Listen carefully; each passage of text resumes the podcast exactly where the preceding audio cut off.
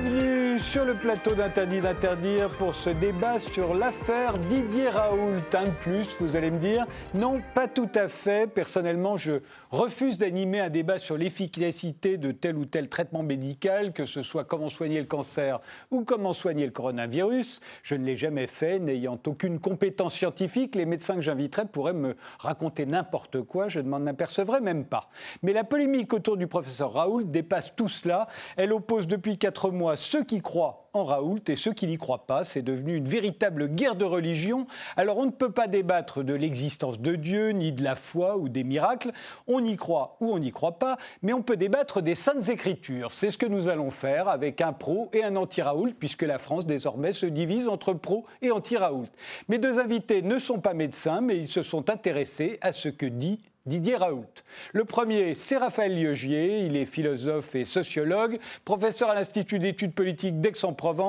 Vous êtes l'auteur de Sacrée médecine, Histoire et devenir d'un sanctuaire de la raison avec Jean Bobéro et de L'horreur du vide, critique de la raison industrialiste qui paraîtra à la rentrée au lien qui libère et qui parlera notamment de la polémique autour de Didier Raoult. J'ajoute que vous êtes membre du comité d'éthique de l'IHU de Marseille, de Didier Raoult, et que vous avez participé à la rédaction d'un rapport à la demande du professeur Raoult sur comment articuler recherche et soins en temps de pandémie.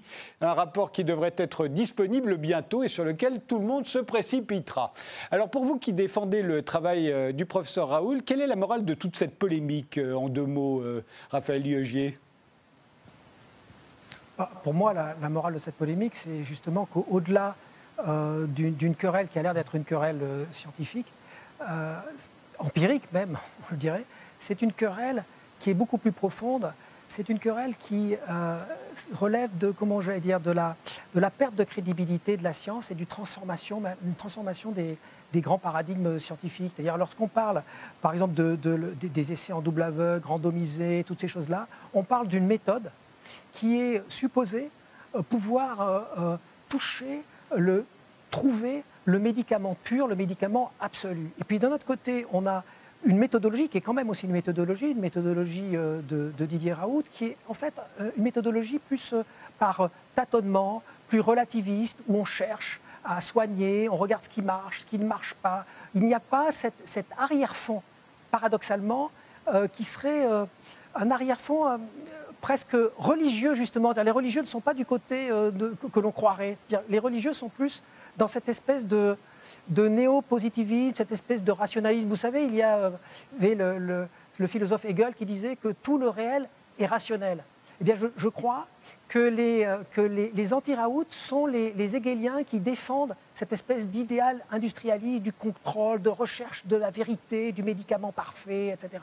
Alors que, dans un sens, la société l'a déjà dépassé. Et c'est ça la querelle, le sens de la querelle, au sens le plus profond du terme, à mon sens, je crois que c'est ça. C'est deux imaginaires, au fond, qui s'affrontent, deux paradigmes scientifiques aussi. Face à Raphaël Liogier, il y a Olivier Berruyer, le fondateur du site Les Crises, spécialisé euh, dans la déconstruction des propagandes. Olivier Berruyer qui a rédigé une étude très critique du travail du professeur Raoult en s'appuyant sur ses publications et sur ses déclarations. Euh, pour vous, euh, c'est quoi la morale de toute cette polémique, Olivier? Bah, écoutez, enfin, déjà, premier point, je ne me classe pas du tout hein, dans un camp, je dirais, anti-Raoult. Raoult était aussi un, des seuls à faire un travail très intéressant sur les séquelles, à faire passer des scanners à toutes les personnes qui étaient atteintes, et ça, c'est vraiment bien, il fait un beau travail là-dessus. Il ne s'agit pas d'être pro ou anti-Raoult, justement. Euh, éventuellement, oui, je suis plutôt euh, euh, pro-science, en tout cas des principes fondamentaux de la science, ça, c'est, sûr. je dirais la, morale de cette histoire, moi, j'imagine qu'on débattra avec, avec Raphaël Liogé plus tard, mais sur ce point-là, mais moi je dirais, c'est que en fait, on devient une société de l'affrontement. Euh, chacun essaie de se positionner contre quelque chose, d'ailleurs beaucoup plus que pour quelque chose. C'est quand même quelque chose de très intéressant. Euh, les grands médias poussent à ça euh, pour essayer d'avoir du buzz, du clic, pour essayer de vendre un peu plus de papier. mais au final, on s'aperçoit que ça pousse la population à non pas utiliser son esprit critique pour essayer bah, de découvrir la vérité, en tout cas de s'en rapprocher, d'avoir des bases pour discuter tous ensemble, mais ça fanatiser un nombre assez important de personnes euh, qui euh, se servent finalement l'esprit critique pour essayer d'asseoir leur certitude plutôt que de douter. Et, la science, c'est douter, euh, toujours. Hein. Russell disait très justement, en tout cas, ne soyez jamais sûr de rien. En tout cas, douter raisonnablement, il ne faut pas non plus un surdoute qui empêchera aussi d'atteindre la vérité. Pour moi, c'est vraiment ça, cette histoire de passion très étrange, alors qu'on pourrait débattre tranquillement du sujet. Et en tout cas, j'espère qu'on va revenir au réel et qu'on va sortir de cette espèce de post-vérité orwellienne où chacun sait inventer une réalité dans laquelle il vit. Et quand on vit dans des réalités différentes, on ne peut plus communiquer. Alors commençons tout de même par euh, ce que vous reprochez, vous, euh, Olivier Berruyer, euh, au travail du professeur Raoult, parce que là vous avez dit que vous n'étiez pas un anti-Raoult et que vous l'admiriez pour un certain nombre de choses. Néanmoins, vous avez été très très sévère sur, sur à la fois ses publications et ses déclarations concernant le Covid-19 depuis quasiment le début de cette crise. Alors pour résumer, pour ceux qui n'auraient pas vu, lu votre enquête minutieuse et détaillée dans les crises, euh, qu'est-ce que vous lui reprochez? On peut résumer le résumé encore euh, beaucoup plus facilement. Parce que ce que vraiment qu'on peut reprocher à Raoult, c'est d'avoir cessé de faire de la science et de la médecine, de faire de la politique. C'est ça, c'est qu'en fait, il a politisé un sujet qui devrait rester un sujet, un sujet scientifique. Il a abandonné les principes euh, fondamentaux de la médecine au moment où on en avait le plus besoin pour essayer de montrer qu'il avait raison. C'est ça fondamentalement, c'est qu'il a transformé l'IHU de Marseille en centre mondial du lobbying de la chloroquine. Euh, quand Raphaël Lioger vient de dire à l'instant, non, mais c'est bien, Raoult il tâtonne, il cherche qui marche, qui marche pas. Non, non, l'IHU cherche à montrer, coûte que coûte, que la chloroquine, ça marche, point final. Euh, c'est systématiquement une déconstruction de toute étude qui dit le contraire. C'est, euh, on passe sous silence un, certain nombre d'autres études qui montrent certains dangers du, traitement. On met en avant des études complètement bidons, euh, comme celle du professeur Perron. il fait un tweet magnifique en disant Regardez, professeur Perron, super, l'étude a été retirée comme celle du Lancet quelques jours après. Il n'en a pas parlé. Je ouais, c'est cacher la vérité aux gens pour essayer de faire croire que, que la chloroquine, ça marche. Alors j'ai montré ça en détaillant vraiment les publications scientifiques. je ne vais pas le faire à l'antenne, ce sera un peu long les gens peuvent regarder. Mais je peux citer peut-être deux petits exemples. D'où part cette histoire de la chloroquine? Euh, Raoult dit, début février, euh, il faut écouter les Chinois. C'est vraiment les rois de la, virologie. Les Chinois utilisent la chloroquine. Bon, bah, très bien, donc il faut utiliser la chloroquine. Après, au bout d'un mois, il dit non, il faut utiliser l'hydroxychloroquine. C'est proche, mais c'est pas tout à fait la même chose. Les Chinois n'utilisent pas l'hydroxychloroquine. Après, il dit on va rajouter un antibiotique là, pour que ça marche mieux. Dans les guidelines chinoises, il est marqué si vous utilisez la chloroquine, n'utilisez surtout pas d'antibiotiques, c'est dangereux. Et, donc, au bout d'un moment, on se retrouve à avoir Raoult qui nous dit à un moment, il faut écouter les Chinois, et puis fait le contraire de ce que font les Chinois. Et je vais citer un deuxième exemple qui, pour moi, peut-être signe le problème. Euh, il y a eu une étude qui montrait que la chloroquine euh, semblait un peu dangereuse. Raoult a fait un petit papier en réponse en disant euh, non, c'est pas vrai, c'est pas dangereux. Et pour faire ça, il cite une troisième étude. dans l'étude, dit il prend la chloroquine n'est pas dangereuse. C'est le résultat de notre étude. On pourrait dire très bien, mais quand vous prenez l'étude, ce qui est cité par Raoult, il y a une suite, c'est marqué virgule. Par contre, si vous mettez un antibiotique, donc si vous faites le protocole Raoult, c'est très dangereux, ça augmente la mortalité. C'est quand même très bizarre d'avoir sous le nez une étude qui dit que votre protocole est dangereux pour faire croire aux gens que votre protocole n'est pas dangereux. C'est ça la méthode Raoult en fait. Mais ça se comprend très bien parce que c'est plus de la science, euh, il n'y a pas de débat scientifique, comme vient de dire le 90% des scientifiques voient très bien que ça ne marche pas, qu'il y a un gros problème méthodologique. Mais évidemment, il y a un problème aussi médiatique, essayer de faire croire que, ben, si, regardez, ça divise les... Ils ne sont pas très divisés, les scientifiques. Comprenez quelqu'un qui a un doctorat en, virologie, en biochimie, qui connaît la science, il voit très bien qu'il y a un très gros problème. Évidemment, euh, c'est pareil à l'étranger. Je veux dire, tous les chasseurs de, fausses sciences euh, ont descendu ces travaux-là. Raphaël Liogier. Oui, ben, j'aimerais dire. Alors, il y a plusieurs choses.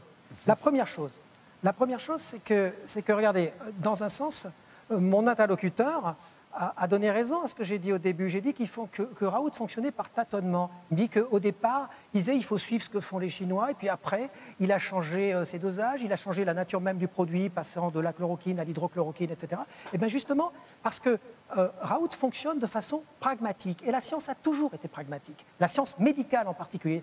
La, la, la médecine, c'est pas de la physique théorique. Moi, j'ai un peu étudié l'évolution de l'épistémologie médicale. Et ce n'est pas de la physique théorique, c'est justement un fonctionnement presque artisanal où on passe du soin à la recherche, de la recherche au soin. Eh bien, euh, euh, comment dire, euh, Raoult, il est dans cette, dans cette logique-là. C'est pour ça que ce qu'il privilégie, c'est ce qu'il appelle les études observationnelles, d'une part, et d'autre part, les allers et retours avec le soin. Et donc, avec ces allers-retours, il a progressivement fait évoluer son traitement, ce qui prouve bien que justement, il n'est pas euh, dans cette espèce de, posture complètement monologique, parlant avec lui-même et seulement avec son équipe. Non, c'est seulement qu'il a progressivement évolué dans son travail, dans le rapport aux soins avec les patients, et je vous rappelle que c'est quand même le plus grand nombre de, le plus grand nombre de personnes testées en France par proportion des habitants, c'est à Marseille. Donc il avait une énorme, une énorme, un énorme vivier pour cette étude opérationnelle et il a fait évoluer petit à petit, à petit pour arriver à un traitement qui soit le plus efficace possible. Mais il faut quand même, je voudrais dire une deuxième chose. Une deuxième chose, c'est que ce que proposait Didier Raoult, ça ne, peut pas, ça ne peut pas être limité à la question de l'hydrochloroquine. Et je crois que là, on est, c'est un peu l'arbre qui cache la forêt. Euh, on essaye de cacher un certain nombre d'erreurs, et d'erreurs, je pense ce sont des erreurs politiques, pas une question de théorie, de théorie du complot, mais d'erreurs qui ont été des erreurs politiques. C'est que ce que prenait Didier Raoult, bien au-delà de la question de, l'hydrochloroquine, c'était de tester systématiquement tout le monde, c'est ça, et c'est ce qui a été fait à Marseille. On peut lui reprocher ce qu'on veut, je vous assure. C'est ce qui a été fait à Marseille autant qu'il a pu le faire avec les moyens qui étaient, qui étaient les siens, systématiquement tout le monde.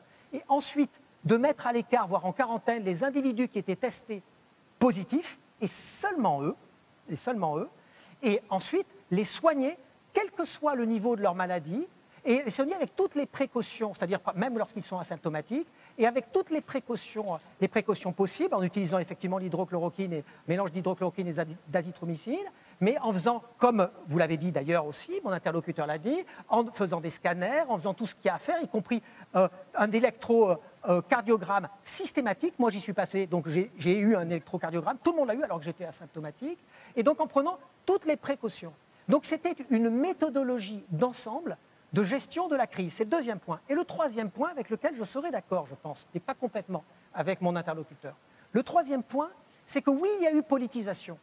Mais je ne suis pas certain que ce soit euh, de la part de Raoult qu'il y ait eu politisation. Je crois qu'il y a eu politisation de l'extérieur. Parce que la seule chose que faisait Raoult, si vous écoutez ce qu'il dit, en dehors de sa gouaille, de son esprit, de son caractère un peu, un, peu direct, où il a pu se laisser aller à dire des choses, que c'était une petite grippette, etc., je ne parle pas de ça.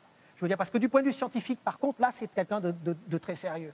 Je veux dire qu'il euh, a été politisé justement parce que ce qu'il proposait, ce n'était pas seulement la question de l'hydrochloroquine, c'était une stratégie d'ensemble qui était opposée en fait au, confinement systématique dont on ne sait pas encore aujourd'hui si ce confinement général a été bon, on ne sait même pas s'il a sauvé des vies, on ne sait même pas si, euh, dans sens inverse, il n'aurait pas finalement sacrifié des vies quand on regarde des sociétés comme la société coréenne qui n'a pas pratiqué le confinement systématique, mais au contraire, qui a pratiqué ce que proposait comme, comme méthodologie générale de gestion de la crise Didier c'est-à-dire le, euh, le, test systématique, la mise à l'écart de ceux qui sont testés et le fait de les soigner, ben ça, ça réduit effectivement la, circulation du virus. Donc je crois qu'il y a quelque chose de très rationnel, de très pragmatique, mais sans cette espèce d'imaginaire qui consiste à chercher le médicament parfait. Parce que pendant qu'on cherche le médicament parfait, on finit par sacrifier des vies sous prétexte d'avoir une sorte de vision pure de ce qui serait passé par les, les fourches codines. La médecine n'a que très rarement fonctionné comme ça en matière de virus, en matière de bactériologie. Elle n'a pas fonctionné comme ça d'ailleurs avec, avec, par exemple, avec le sida, qui était effroyable et beaucoup plus effroyable en termes de nombre de morts, de létalité que le, que le, coronavirus. Pourquoi est-ce qu'aujourd'hui on a été obsédé par ça? Pourquoi est-ce que c'est rentré dans le débat? Je crois que ce n'est pas Didier Raoult qu'il faut interroger, c'est pourquoi est-ce que Didier Raoult a été le prétexte de cela, je crois, surtout, de cette politisation? Olivier Berruyer il y aurait beaucoup de choses à dire. Enfin, c'est d'ailleurs assez amusant. C'est les Marseillais n'ont pas été mis du tout en quarantaine, euh, contrairement à ce que, que vous dites. Euh, alors évidemment, pour arrêter une épidémie comme euh, la Corée, c'est un très bon exemple, il faut essayer de tester au maximum dès le début. Nous, on n'a pas testé au maximum dès le début, pas plus à Marseille qu'ailleurs, puisque de toute façon, au moment il fallait tester, il y a Didier Raoult qui disait partout qu'il y aurait moins de morts que, que, d'accidents de trottinette, que tout ça n'était pas bien grave, que c'était rigolo, qu'on n'avait rien à foutre qu'il y ait trois Chinois qui meurent. C'était ça. Au moment où il fallait le faire, on l'a pas fait. Euh, effectivement, c'est plus problématique après quand on finit par avoir des millions de, personnes contaminées de faire, euh, de faire ça. Sinon, euh, bah, vous n'arrivez pas à aller justement à les, traiter. Mais par rapport à ce qu'a dit Raphaël Logier, est-ce que quand même on peut essayer d'être d'accord sur le fait qu'aujourd'hui, on n'a pas de preuves cliniques suffisantes pour dire qu'il y a une efficacité clinique et une sécurité d'emploi suffisante de l'hydroxychloroquine. C'est l'hydroxychloroquine, pas, pas, hydrochloroquine comme, comme, vous le dites, dans la prise en charge du Covid. Est-ce qu'on peut dire qu'aujourd'hui, au moins, on ne sait pas si ça marche? Raphaël Yogi vous pose une question. C'est pour voir si on a au moins ça d'accord. Aujourd'hui, on ne sait pas si ça marche. Alors, alors moi, j'ai trois choses à dire là-dessus. La, la, première, c'est qu'il euh, n'y a pas eu de quarantaine à Marseille, mais il y a eu test systématique, pour la bonne raison que, que, Didier Raoult ne dispose pas de la force de police, ne dispose pas de la puissance de l'État pour euh, déclarer une quarantaine et pour imposer la quarantaine à des gens. Il peut seulement euh, les soigner dans la mesure de son pouvoir qui est seulement le pouvoir médical. Donc ça, c'est une première chose. Donc évidemment, il n'y a pas eu quarantaine. Il faudrait fallu que ce soit une décision politique. C'est justement ce qu'il critique. Euh, euh, mais sur les personnes, évidemment, testées positives. Ensuite, sur la question, sur la question de, la, dangerosité du produit. Alors, il y a une différence entre dangerosité et efficacité. Je pense que les, preuves d'efficacité, je veux dire d'efficacité absolue du produit, ne sont pas encore là. C'est vrai que c'est là la seule possibilité pour avoir euh, une preuve formelle de l'efficacité du produit, ça serait d'avoir des études en double aveugle, randomisées, etc., etc. Par contre, la preuve que l'on a, ce que l'on sait aujourd'hui avec le recul sur, euh, ce, ce médicament, qui a été en circulation libre pendant des années, c'est qu'il n'est pas dangereux si l'on prend un certain nombre de précautions, précautions qui ont été prises. Ça, c'est le premier point. Le deuxième point, c'est que, encore une fois, les études observationnelles et les études qui ont été menées à l'IHU sur des milliers de patients montrent qu'il y a une réduction de la charge virale. Je sais qu'après, on a dit oui, mais il y a des biais, etc. Il y a peut-être des biais, mais en attendant, on a une létalité, si on prend des précautions, qui n'existe pas, et pas la certitude, mais enfin une approximation, une approximation de, pas de certitude, mais une approximation d'un traitement qui réduit la charge virale et qui permet au moins au début de la maladie de, d'empêcher de passer à un autre stade. Il me semble que les statistiques, alors je sais, je pense que vous ne serez pas d'accord avec ça parce que c'est aujourd'hui, ça fait l'objet de la polémique, mais les statistiques aujourd'hui en termes de mortalité de personnes infectées semble inférieur à Marseille, chez les gens en tout cas qui ont été traités dans le service de Didier Raoult, les, les 3 4 000 personnes qui y sont passées, au reste de la France. Donc pour l'instant, ces statistiques sont effectivement sujettes à caution, mais moi je crois que Didier Raoult a eu raison de prendre ce risque pour la bonne raison qu'il savait qu'en prenant les précautions, au moins il ne faisait pas courir un risque euh, euh, médical négatif aux gens qu'il soignait. Et donc le seul risque possible, le seul, la, seule, la seule, comment dire, le seul, ça pouvait se mesurer qu'en termes d'avantage pour lui, d'après ce qu'il savait. Je, je, crois que c'est assez prouvé de ce point de vue-là. Olivier Berruyer ce qui est prouvé, c'est que la pharmacovigilance euh, indique déjà 7 décès liés à la chloroquine et 200 effets secondaires très graves. Euh, en tout cas, c'est par rapport à ce que vous dites, vous voulez, au jour d'aujourd'hui, il n'y a strictement pas la moindre preuve que non seulement le médicament sauve des vies, mais même évidemment qu'il réduit la charge virale. La phrase que je vous ai citée tout à l'heure en disant qu'aujourd'hui il n'y a pas d'efficacité clinique démontrée, c'est une phrase de Sanofi hein, qui a été diffusée il y a une quinzaine de jours à tous les médecins belges. Euh, je répète, à ce jour, il n'existe pas de preuves cliniques suffisantes pour tirer une conclusion quelconque sur l'efficacité clinique et la sécurité d'emploi de l'hydroxychloroquine dans la prise en charge du Covid. C'est-à-dire que le fabricant de la chloroquine vous dit on ne sait pas si ça marche et on ne sait pas si ça ne fait pas du dégât. Et alors moi, je trouve formidable qu'on ait réussi à faire en France un centre mondial de lobbying de la chloroquine qui arrive à être beaucoup plus ultra que le propre fabricant. C'est-à-dire en employant des méthodes que les pires labos n'utiliseraient pas pour essayer de promouvoir leurs médicaments. C'est ça le problème. Et par rapport à ce que vous dites, euh, on dit il y a qu'à machin. Euh, moi, j'ai envie de dire, mais Raphaël, les Marseillais, c'est pas des macaques. C'est pas des bidules sur lesquels, tiens, je vais mettre de la poudre pour voir ce qui se passe, et ça marche, ça marche pas, flûte, ça en tue, euh, testons ça pendant un certain temps, et puis si finalement il n'y a pas trop de morts, peut-être qu'on pourra tester sur des animaux. Je veux dire, il y a eu des tests qui ont été faits d'ailleurs euh, il y a trois semaines euh, sur des singes, la chloroquine avec l'antibiotique, sans antibiotique au début, avant, après la maladie. Ça n'a pas d'efficacité sur les singes à ce jour. Euh, c'est tout ça. Vous voyez, il n'y a aucun tâtonnement. Le seul tâtonnement de, de Raoult, c'est est-ce que la chloroquine, il faut la donner à 8 h le matin ou à midi? Est-ce qu'il faut mettre à 600 mg ou 550 C'est sûrement pas de dire est-ce que telle autre molécule ça marche? Est-ce que l'interférence ça marche? Est-ce que le plasma ça marche? C'est ça tâtonner.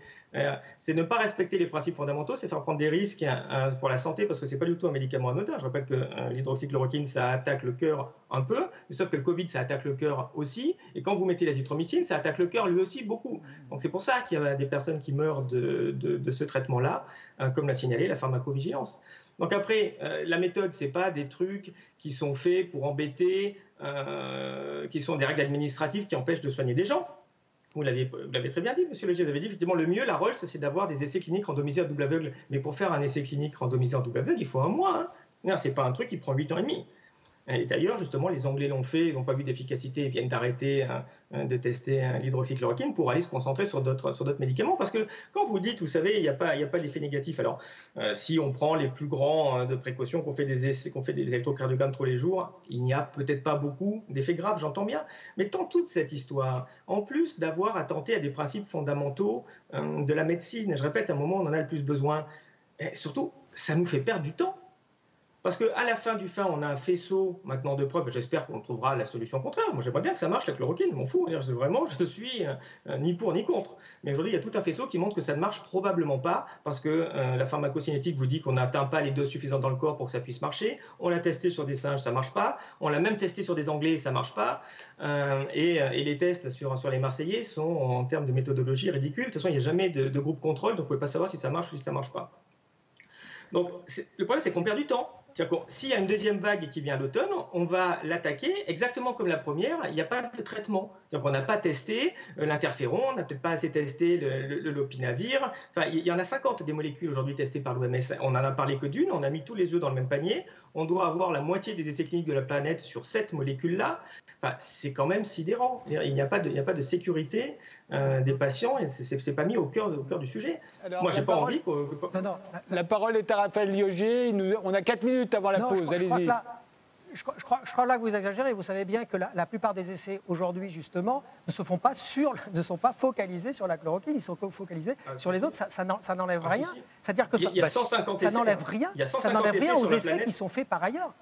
Non mais, non mais, non mais ça n'enlève rien aux essais qui sont faits par ailleurs. Je ne vois pas pourquoi l'usage, l'usage contrôlé de la chloroquine dans certains contextes ferait perdre du temps. Je ne vois pas pourquoi. D'ailleurs, je ne vois pas la logique dans ce que vous me dites. C'est-à-dire moi, je suis pour effectivement qu'on continue. je vais vous répondre, Monsieur Logier, c'est que quand tous les médias, quand tous les médias ont dit pendant des semaines la chloroquine c'est génial, et eh ben l'essai Discovery quand il a dit aux gens venez, on va vous tester le remdesivir, les gens ils ont dit j'en veux pas du tout, moi je veux du de la chloroquine et je veux pas de placebo. Donc vous avez empêché les recrutements. Mais regardez, hein, il y a plein d'articles de presse qui ont expliqué ça très bien. C'est ça vous concentrer toute l'attention. Je, je, pense que c'est beaucoup plus compliqué que ça, ce qui s'est passé avec l'essai Discovery. Je crois que là, vous, vous simplifiez ce qui s'est passé avec l'essai Discovery. Euh, par ailleurs, il y a toute une série d'essais euh, qui ont été effectués avec des doses euh, qui sont plus du double supérieur à celles qui sont, qui sont utilisées à, à l'IHU, de, Marseille. Concernant Sanofi, excusez-moi parce que vous avez dit beaucoup de choses, donc il faut que je. Concernant Sanofi, euh, sur le, fait que ce ne soit pas conclusif, bah là oui, d'accord avec Sanofi, bien sûr, c'est ce que j'ai dit dès le début, hein, c'est pas étonnement. Et mais par contre, c'est sur la question de la sécurité. Quand vous dites qu'il y a cette mort, jusqu'à preuve du contraire, euh, il n'y a pas du tout de certitude que cette mort soit due à un effet direct de la chloroquine.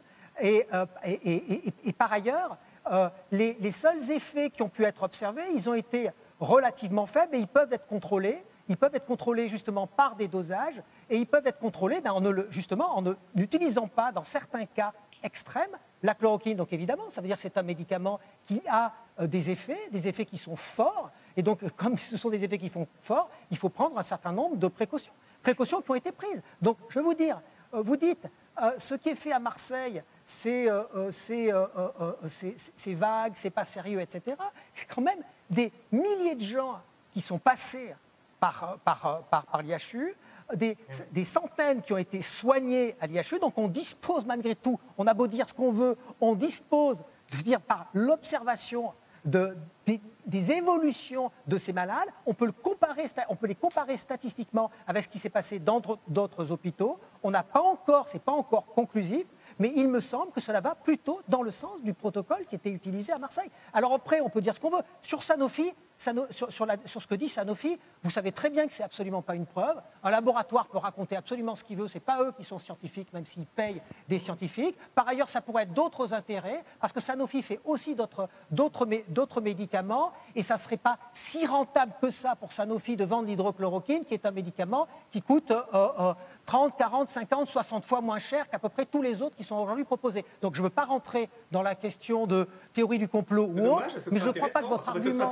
sur, que votre argument sur le laboratoire qui dit que, etc., soit un bon argument. Je ne crois pas. Eh, on va faire euh, une pause et puis on reprend ce débat euh, avec Olivier Berruyer et Raphaël Liogier juste après ça.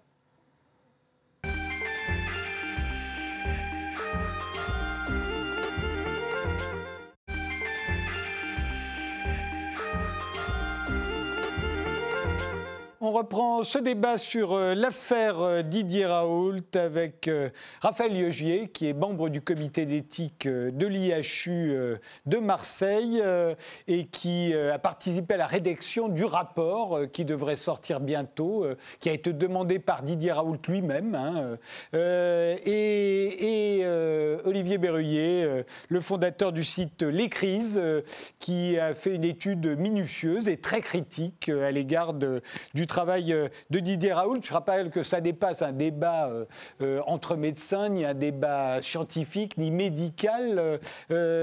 chacun, vous vous êtes intéressé à ce qu'a dit, à ce qu'a écrit, à ce qu'a publié Didier Raoult. Alors justement, vous l'avez dit, Olivier Berruyer, Didier Raoult n'a pas fait un essai tel qu'on l'a dit, sérieux, dans ce domaine, randomisé, double aveugle, etc. etc. Euh, il aurait pu le faire, dites-vous, euh, ça prend un mois, mais en même temps, on observe que personne ne l'a fait non plus. En France, personne n'a fait cet essai, et à chaque fois qu'on nous a dit, si, si, si, il y a quelqu'un qui est en train de le faire, soit on n'a jamais eu les résultats, soit on s'est aperçu qu'en fait, ce n'était pas exactement le protocole de, euh, Didier Raoul qui était testé.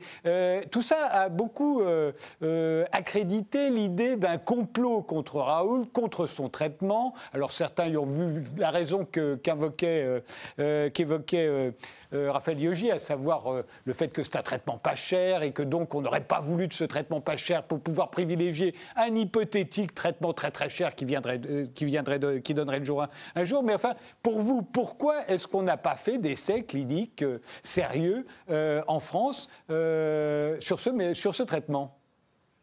Ah, très, rapidement, très rapidement, en effet, Didier Roux n'a pas fait d'essais sérieux. Et le problème, c'est qu'il n'a même pas fait d'essais légaux, hein, parce qu'il y a un vrai problème de légalité par rapport à ce qu'il a fait, euh, qui s'apparente à, des essais cliniques sauvages hein, qui sont euh, pénalement réprimés. Et l'ANSM est en train de s'en occuper justement, mais on voit que les autorités ont été euh, totalement laxistes dans cette histoire.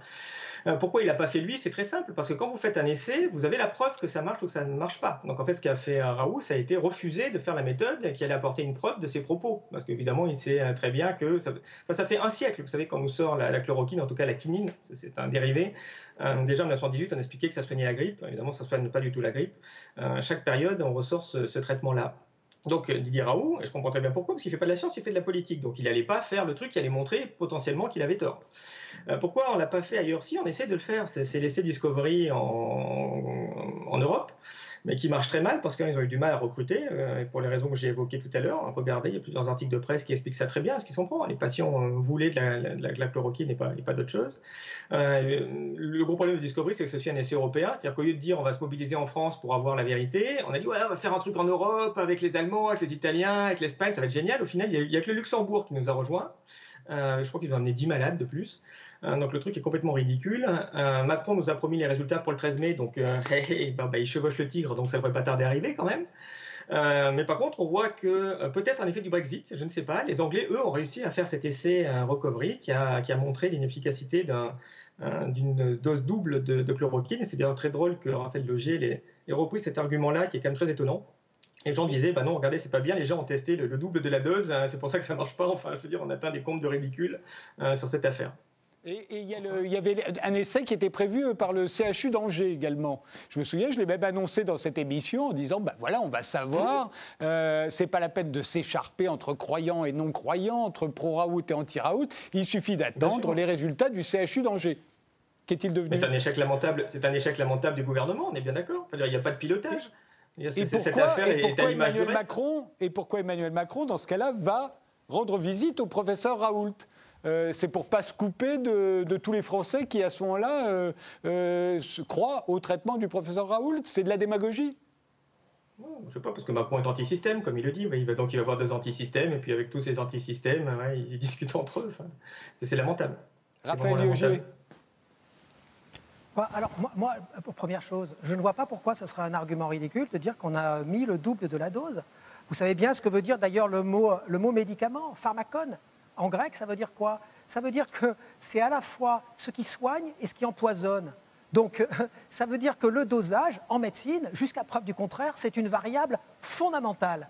Donc c'est une variable absolument fondamentale. Ce n'est pas un détail, ce n'est pas du tout rigolo. Euh, le, fait de mettre le double de la dose, ça peut être complètement contre-productif. Euh, donc c'est pas. Mais il tâtonne, il un bon argument. il tâtonne, Raphaël. Il tâtonne, il regarde. Premièrement, premièrement. non mais non mais ne vous énervez pas, ne vous énervez pas. Je veux dire, vous savez très bien que si vous prenez, euh, si vous prenez même de l'aspirine, vous pouvez tuer quelqu'un avec de l'aspirine en augmentant les dosages, encore plus avec de doliprane. Donc donc vous savez bien que la question, vous êtes d'accord avec moi que la question du dosage c'est quand même une question importante. Et de dire le double, c'est quand même pas rien. Surtout si vous-même vous prétendez que c'est un médicament qui sensiblement est, est délicat à manier c'est ce que vous dites. Donc si vous en mettez le double, évidemment, je crois que c'est quand même un sacré biais, donc premièrement. Euh, deuxièmement, je trouve intéressant cet argument, parce que ce que vous essayez de faire là, c'est de dire que Didier Raoult fait de la politique. Moi, je ne vois pas en quoi Didier Raoult euh, fait de la politique, mais je crois que c'est une manière, en fait, d'attribuer une sorte de théorie du complot. C'est-à-dire, si Didier Raoult n'a pas fait des essais en double aveugle, randomisé, etc., ce ne serait pas parce que euh, on est en situation de crise et qu'en situation de crise et d'urgence, on soigne les gens avant de se préoccuper de la recherche fondamentale, ce ne serait pas pour ça, alors que moi je crois que c'est pour ça. C'est-à-dire qu'il y a la crise, il y a le temps de la crise, le temps d'urgence, et il y a le temps de la recherche fondamentale, qui est, à un autre rythme, et moi je suis d'accord pour que les deux, euh, euh, les deux fonctionnent et que ne soient pas exclusifs l'un de l'autre. Mais au lieu d'imaginer cela, on projette sur Didier Raoult, justement, une sorte d'intentionnalité maligne. C'est-à-dire, quel intérêt Puisque vous me dites que. C'est ce que vous dites. Vous dites, euh, il n'a pas voulu parce que ça aurait prouvé que. Donc, pourquoi s'est-il attaché autant à l'hydrochloroquine? Pourquoi alors que ça ne marche pas, mais il veut absolument le prouver? Donc il a une intentionnalité maligne, il fait prendre un risque aux gens qu'il soigne, qui soit dit en passant, et l'opinion des patients, je veux dire des patients qui se sont fait soigner est quand même importante, jusqu'à preuve du contraire. Jusqu'à preuve du contraire, il n'y a non seulement aucun procès de la part des patients, et je crois que euh, euh, tous les médecins de France et de Navarre ne peuvent pas en dire autant. Il n'y a pas de procès contre Didier Raoult aujourd'hui à Marseille. Ce n'est pas parce que les Marseillais sont plus stupides que les autres, parce qu'ils ont quand même eu le sentiment d'être soignés. Et ceux qui ont été touchés, ils l'ont ressenti au premier degré. Mais moi, ce que je ne comprends pas, c'est comment, quel, peut être l'intérêt de Didier Raoult? C'est-à-dire, qu'est-ce que c'est cette théorie du complot qui suppose que l'entêtement de Didier Raoult serait politique, c'est-à-dire que l'hydrochloroquine, ça serait une, arme politique pour Didier Raoult. Pourquoi? Pour qu'il devienne maire de Marseille, pour être élu président de la République, pour obtenir le prix Nobel. Mais il ne va pas obtenir le prix Nobel, justement. Si vous dites, et si vous en êtes sûr, que les essais qui seront ultra sérieux par la suite vont montrer que ça ne marche pas, ben il est sûr à ce moment-là d'aller dans le mur et ne pas obtenir le prix Nobel. Donc c'est qu'il est, vous êtes en train de dire, il est théorie du complot, intentionnalité, et en plus il est complètement idiot parce que comme ça va, se révéler être faux, eh bien, il va se planter. Donc il faut savoir, soit c'est un type qui est extrêmement intelligent, qui est dans la théorie du complot, soit c'est un type qui est complètement idiot. Vous voulez qu'ils soient les deux en même temps, c'est pas compatible. C'est juste pas compatible. Donc je ne comprends pas cet, acharnement justement à vouloir politiser le discours de Didier qui se comporte juste comme un médecin en temps de crise, en situation d'urgence. Et jusqu'à preuve du contraire, euh, les patients qu'il a soignés, qui sont quand même massifs en termes de nombre, ben, ils, sont, ils sont assez contents. Je trouve que c'est pas mal. Olivier Berrier ah. Il a tué personne. Euh, à l'IHU, il y a 75 places, vous me contredisez pas Oui, tout à fait. 75 lits. Il y a 36 morts. Oui, tout à fait. Raoult, a fini par le dire dans une interview, non, il ne s'en rend pas. Non mais voilà, c'est tout. Je vous dis juste qu'il y a 36 morts sur 75 lits. Donc les 36 déjà, ils n'ont pas l'air très contents du traitement. Ah mais voilà, mais après, après vous voyez. Deuxième point, je vous ai, je vous ai pas. Non, non, 75 lits. Non, non, attendez, attendez, non, parce que là, non, non, mais là, vous dites une chose. Laissez réagir, euh, Raphaël Lieuger, qui, fait partie du comité d'éthique. Il y, a 75 lits. 75 lits qui sont considérés comme de l'hospitalisation en situation d'urgence de gens qui doivent rentrer dans, des, dans, dans ces lits, justement parce qu'il y a des conditions très spécifiques. Vous le savez, ça coûte très très cher parce qu'il euh, euh, y a des conditions d'hygiène très particulières pour, pour gérer un malade dans l'IHU, dans un lit à l'IHU. Donc les malades restent très peu de temps ils font la suite, il y a le, soin de suite ensuite s'effectue euh, dans, l'ensemble de la PHM, à la Timone, et parfois même dans d'autres hôpitaux avec un suivi, où parfois même les, gens rentrent chez eux. Donc le, les 75 lits, c'est un, lieu, un lieu de passage. En fait, il y, a eu des, il y a eu des milliers de gens traités qui sont passés depuis le début, depuis le début de la crise. 75 lits, c'est juste un lieu de passage, d'urgence et, de, et de, de, comment dire, de cas extrêmes, justement. D'accord euh, euh, C'est pas, pas un lieu de passage. La plupart des gens qui ont été traités, là, les 3000, ils ne sont pas tous été hospitalisés. Hein. C'est des gens qui sont en ambulatoire, on les voit, ils sont venus, ils ont posé des questions. De toute façon, ils n'avaient rien quand on, quand on regardait comme, comme symptômes, ils sont rentrés chez eux. Il y a même des asymptomatiques. Donc, vous voyez, il y a 36 morts. Alors, dans ce cas-là, donnez-nous le nombre d'hospitalisations qu'il y a eu avant que les gens meurent. Ce serait intéressant de faire le ratio. Parce que vous aimez bien les ratios. Vous savez, je suis ben, statisticien, donc, euh, donc, les petites manipulations statistiques, on ne les fait pas trop. Mais, mais je parle. Non, non, mais je suis pas en train de. Moi, je ne suis pas statisticien. Moi, je ne suis pas statisticien. Je ne connais pas les chiffres exacts, mais je sais que jusque, jusque là et jusqu'à preuve du contraire, il n'y a pas eu de, de, de, plaintes d'individus qui ont euh, euh, été mécontents par le traitement et les morts jusqu'à maintenant euh, qui, ont été, qui ont été comptabilisés. Moi, encore une fois, je ne suis pas médecin, mais on verra in fine ce ne, sont pas des morts, jusqu'à preuve du contraire, qui sont dus à l'application du traitement, mais c'est ce qu'on appelle la comorbidité, puis toute une série, de, choses. Ce qui compte, puisque vous êtes statisticien, ce qui compte, c'est ce qui compte, et à la fin, c'est ça que nous regarderons, c'est par nombre de personnes traitées, pas seulement hospitalisées dans les, dans, à l'IHU, parce que justement, ils passent en situation d'urgence lorsque c'est intense, lorsqu'ils sont en situation de crise, et après, on laisse la place à quelqu'un d'autre. Ce qui sera important de savoir, c'est sur l'ensemble des personnes traitées qui peuvent avoir été hospitalisées ou qui peuvent ne pas avoir été hospitalisées, si l'intensité de la maladie ne, nécessitait pas obligatoirement nécessitait pas l'hospitalisation, savoir quels sont justement les ratios statistiquement en termes de mortalité, d'aggravation ou de gens qui sont sortis. Il n'y a que ça qui va nous donner des informations. Et les informations, on les aura. Donc vous ne pouvez pas dire qu'on ne les aura pas. On les aura forcément.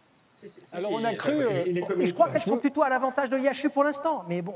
Je, vous interromps vous le euh, contraire, une, euh. seconde tous les deux. On a cru les avoir ces informations quand The Lancet, prestigieuse revue scientifique, a publié une étude qui donnait plutôt raison à, à votre travail critique, Olivier Berruyer, puisque il y était dit que en regardant rétrospectivement plusieurs dizaines de milliers de malades euh, qui avaient été traités un peu partout dans le monde, on pouvait en conclure, du moins c'est ce que concluait cette étude publiée dans ce Lancet, on pouvait en conclure que non seulement ce traitement n'était pas efficace, mais qu'en plus il était dangereux, il rajoutait de la mortalité.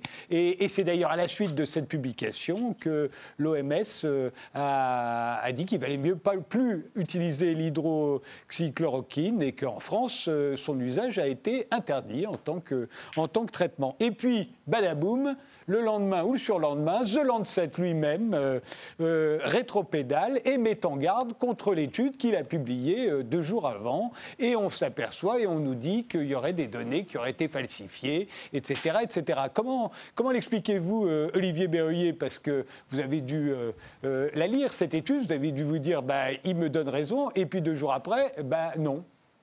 Non, non, pas, du tout. À aucun moment, moi, j'ai pris position sur la chloroquine. J'en sais rien si ça marche. Il n'y a qu'une façon de savoir si un médicament marche, c'est ce qu'a dit Raphaël Logier, c'est vous faites un essai clinique randomisé en double aveugle. Et là, vous savez si ça marche ou si ça marche pas. Moi, je n'ai jamais dit sur mon site ça marche ou ça marche pas. Je peux dire là, il y a des études qui disent que ça marche, alors que ce n'est pas vrai. C'est ça le, problème, Raoult. je ne dis pas que la chloroquine ne marche pas. Je dis que quand Raoult dit je sais que ça marche, et ça, il le fait dès le mois de février, le mois de février, vient dire que c'est bon, on a trouvé le remède et, le Covid, ça va être l'infection respiratoire la plus facile à traiter. Je reprends ces mots, on est à 400 000 morts, il n'y a toujours pas de traitement. Et il n'y aura peut-être pas de traitement. C'est ça aussi que les gens ne sont pas prêts à accepter. Il n'y aura peut-être jamais de traitement médicamenteux contre ce truc-là, parce que généralement, les maladies à virus, il n'y a pas de traitement. Il n'y a pas de traitement contre la rougeole, contre la rubéole, euh, contre la grippe, ça, n'existe pas, donc c'est pas évident qu'il y ait un traitement.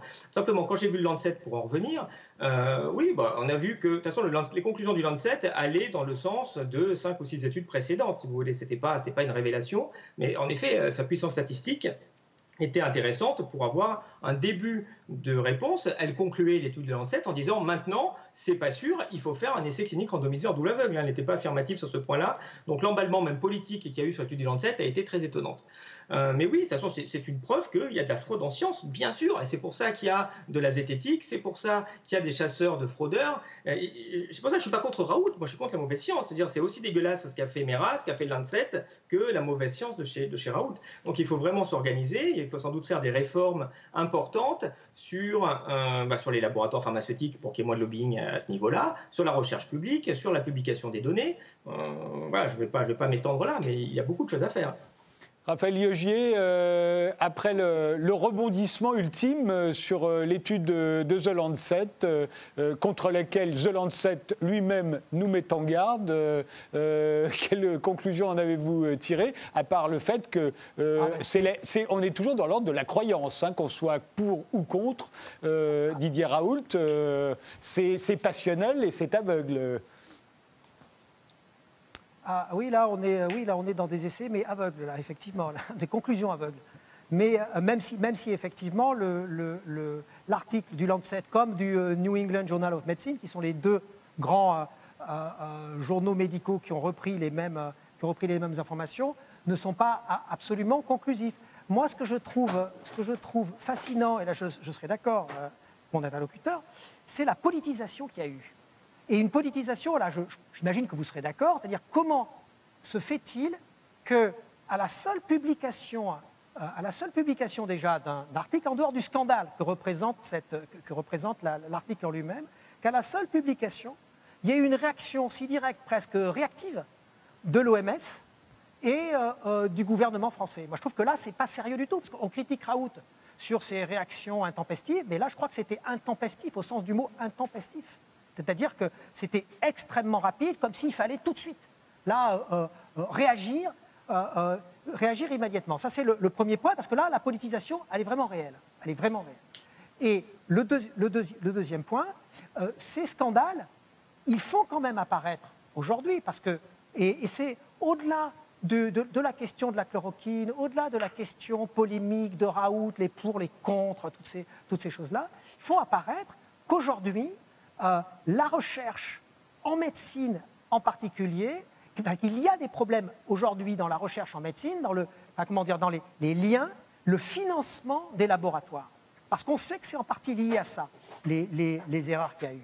C'est-à-dire que ça a été financé pour aller plus vite, pour pouvoir impressionner, justement, puisqu'on parle de statistiques, impressionner en ayant des échantillons statistiques extrêmement vastes, euh, en les traitant via euh, l'intelligence artificielle, euh, via une start-up dont on ne sait plus très bien aujourd'hui cette start-up si elle est sérieuse, si elle existe, si elle existe vraiment, si elle existe vraiment depuis si longtemps, ce qu'elle a fait, comment elle l'a fait. On a découvert petit à petit que euh, même les, hôpitaux australiens euh, n'avaient pas donné les chiffres qu'on prétend que, l'étude prétend avoir eu. Il y avait même eu des erreurs avec, je crois, un hôpital asiatique qui a été compté parmi les Australiens. Enfin, c'était imaginer imaginez, en sens inverse quand même, juste une seconde, ce qui se serait passé, on a vu ce qui s'est passé là, hein, quand, euh, imaginez ce qui, se serait passé si une telle erreur, c'est-à-dire euh, vraiment un tel scandale, était arrivé dans le cadre de la gestion de crise, euh, des, choix qu'a pu, faire, pu, faire Didier Raoult dans son IHU. Mais là, il serait littéralement crucifié.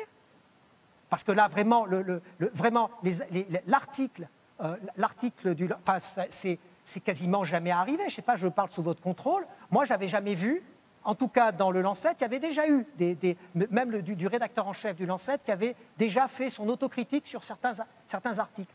Mais à ce point, ce n'était jamais arrivé. C'est quand même une remise en cause de la, de la crédibilité du, du, du, journal scientifique médical le plus prestigieux au monde, celui qui est supposé représenter le plus de garanties. Je vous dis, avec le New England Journal of Medicine qui a suivi. C'est quand même, quand même extraordinaire. C'est quand même vraiment extraordinaire. Il, faut savoir qu'il y, a quand même eu déjà des rétractations de la part des grands journaux euh, euh, comme, euh, comme The Lancet. Et comme le disait Olivier Berruyer tout à l'heure, il y a de plus en plus de falsifications. Je me souviens de deux livres qui ont traité de ce phénomène, qui s'amplifie hein, chaque année, puisque les, les, chercheurs sont obligés de publier pour justifier l'argent qu'ils demandent. donc on publie de plus en plus vite et parfois on truque un peu les données pour se donner raison. Euh, néanmoins, une, euh, une rétractation. Mais là, encore plus, parce que c'est quand même. Oui. Oui, oui, je vous en prie. Non, là, c'est encore, encore, plus prégnant parce que c'est pas seulement publier pour publier, comme nous en, sciences humaines, par exemple.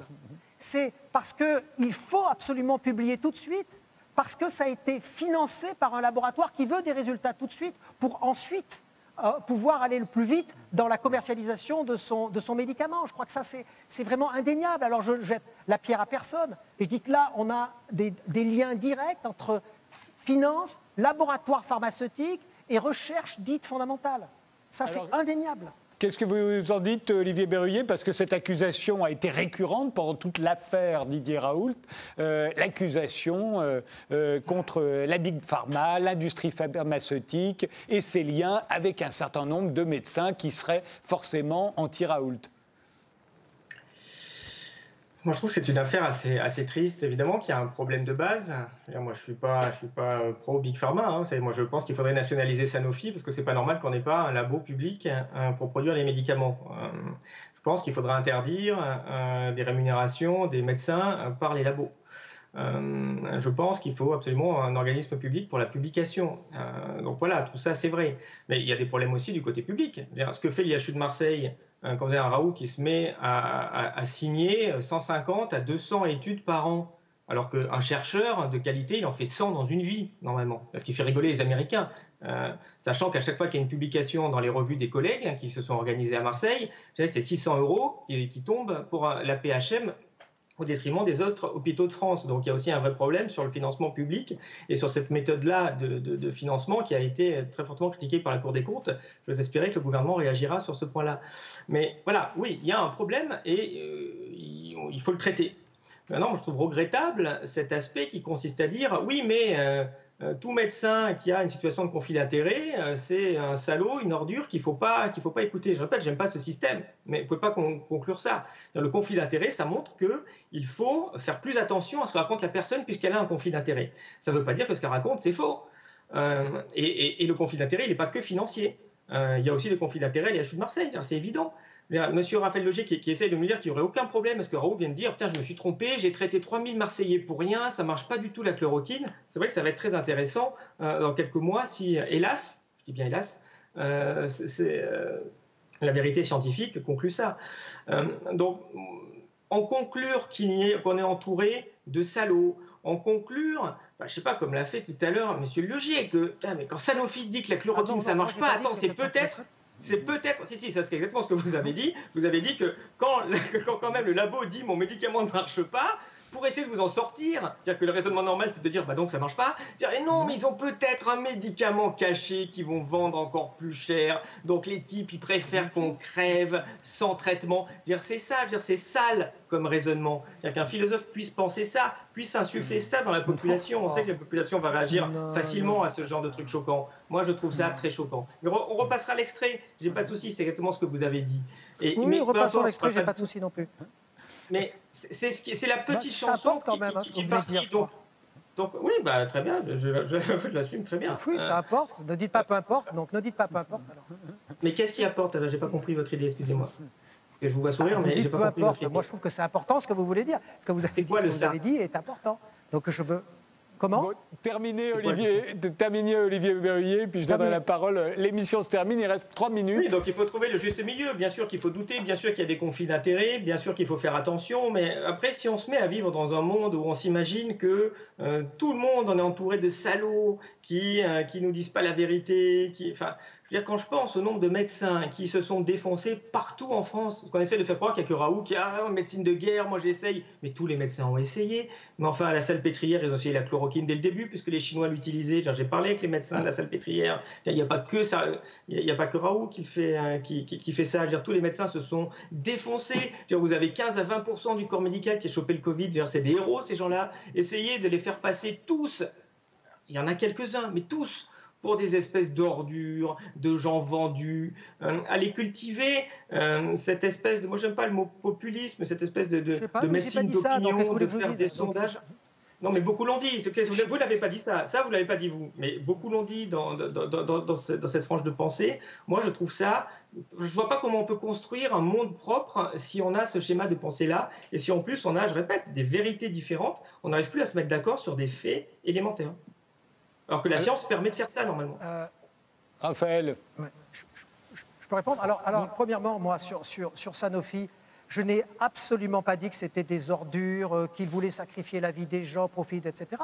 J'ai dit seulement que quand vous avez voulu donner comme argument de la chloroquine, ça ne marche pas. La preuve, vous avez dit, Sanofi le dit, je dis, c'est pas du tout un argument qu'un laboratoire vous dise que ça marche ou que ça ne marche pas, même si c'est ce laboratoire qui fabrique qui fabrique, euh, le, qui fabrique ce médicament. C'est juste ça ce que j'ai voulu dire. Parce que moi, je ne suis pas du tout dans la théorie du complot et je ne suis pas du tout pour euh, l'idée qu'il y a un monde d'ordures. Je crois qu'il y a des intérêts, mais des intérêts qui sont multiples et variables. On a l'intérêt de se faire soigner, intérêt à être heureux, intérêt parfois à gagner de l'argent, et tout ça est très complexe et multiple. Je ne crois pas à une intentionnalité maligne.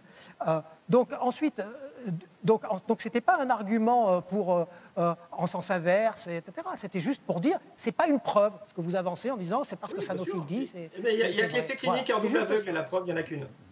C'est juste ça. Non, mais je, même, je suis même d'accord avec vous là-dessus, je vous je, l'ai dit. Mais moi, je, je, crois que les, les je crois qu'en revanche, les études observationnelles sur, euh, en situation de crise, en situation de pandémie sur un temps long, eh bien, sont des, euh, sur un temps court, pardon, excusez-moi, sont, sont, sont, ne sont pas du tout incompatibles avec euh, les, essais en douanier et, contrairement à ce que vous dites, ne ralentissent pas euh, la, recherche.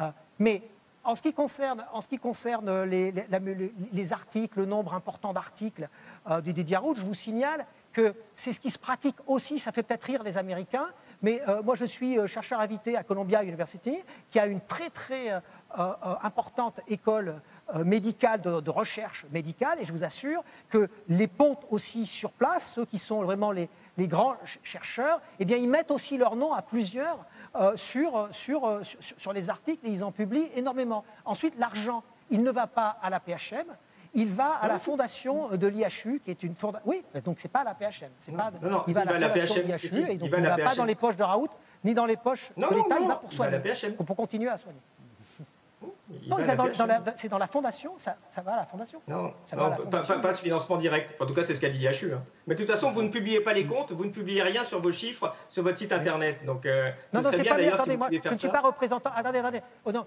une seconde. moi, je ne suis pas représentant du tout de l'IHU. Hein. Je ne connais pas les comptes de l'IHU. Je suis prof d'université euh, euh, et en sciences humaines je, et je suis membre du comité de suivi éthique, et ma, position s'arrête à cela et pas à plus que cela. Alors, justement, cette, émission, cette émission va s'arrêter. Je vous propose euh, chacun un, petit mot de conclusion, si tant est qu'on peut conclure sur une affaire euh, euh, telle que celle-ci, et il y aura certainement d'autres rebondissements. Olivier Berruyer, sur cette affaire Didier Raoult. C'est une affaire un peu particulière, puisque d'habitude, vous, pouvez avoir des médecins qui essayent de tromper les autres médecins scientifiques. Là, là on a, je vous dis, quelqu'un qui, a sorti, qui, qui s'est plus préoccupé de ce que pensent les autres scientifiques de son travail pour essayer d'avoir l'opinion de, son côté. Il a plutôt bien réussi de, ce côté-là. Mais vous savez, cette méthode Raoult, parce que cette méthode Raoult, cette, espèce de refus de la méthode scientifique, euh, ça n'a rien de novateur. Hein, c'est ce qu'on faisait avant. C'est la médecine de Molière. C'est oh tiens, il y a le Covid qui arrive, saignez pour tout le monde, testons. Mais surtout, surtout, faisons pas de groupe entre ceux qu'on saigne et ceux qu'on saigne pas. Puisque de toute façon, ça fait 200 ans qu'on fait de la saignée, donc si ça marchait pas, on le saurait. C'est exactement ça. Cette méthode, c'est la méthode du refus de la science, c'est la méthode du refus de la preuve, et c'est, je dirais, la, le refus du respect du patient, qui n'est pas, je répète encore, un cobaye. Réponse de Même en temps de guerre. Raphaël Legier. Ben, c'est marrant parce que moi, je, dirais que je trouve que c'est exactement, dans un sens, c'est symétriquement le contraire. Euh, c'est symétriquement le contraire, c'est-à-dire que euh, le, fait d'offrir euh, aux patients une, stratégie, une stratégie qui ne se veut pas infalsifiable, c'est pragmatique, c'est rationnel et pragmatique, c'est pragmatique parce que rationnel, et s'il y avait justement des aggravations, eh bien ça s'arrêterait. S'il y avait, c'est-à-dire ça s'arrêterait par l'observation dans la relation du, médecin avec le patient. Lorsqu'on est, lorsqu'on est, à des échelles, je vous dis, sur des, euh, sur, des, sur des, milliers de patients. Alors que dans le sens inverse, le problème de, de, des essais euh, randomisés qui cherchent le, le, le, médicament pur, le médicament absolu, comme vous l'avez dit vous-même, qu'on ne trouvera peut-être jamais, eh bien c'est qu'en attendant, Tant qu'on n'a pas prouvé le médicament parfait, le médicament infalsifiable, en quelque, sorte, eh bien, on sacrifie la population. On sacrifie la population au profit d'une sorte, pour appeler, je sais pas moi, de, théologie positiviste, d'idée qu'il faut trouver absolument le médicament qui correspond. Mais sans aller jusqu'à Molière, parce que là, c'est un, faux procès, parce qu'à l'époque de Molière, c'était quasiment justement de la magie, hein, c'est justement le, la médecine, ce n'est pas une science comme les autres, c'est une science qui suppose ce qu'on appelle le colloque singulier, c'est-à-dire une relation particulière avec le patient, et donc qui est évolutive. C'est effectivement ça que pratique Didier Raoult, sans pour autant être, opposé à la science fondamentale. Merci tous les deux d'avoir participé à ce débat. Ça valait vraiment la peine d'attendre, hein, euh, ne pas faire le débat sur l'affaire Raoult dès le début, comme l'ont fait les autres, mais l'attendre jusqu'à maintenant. Merci de nous avoir suivis et rendez-vous au prochain numéro.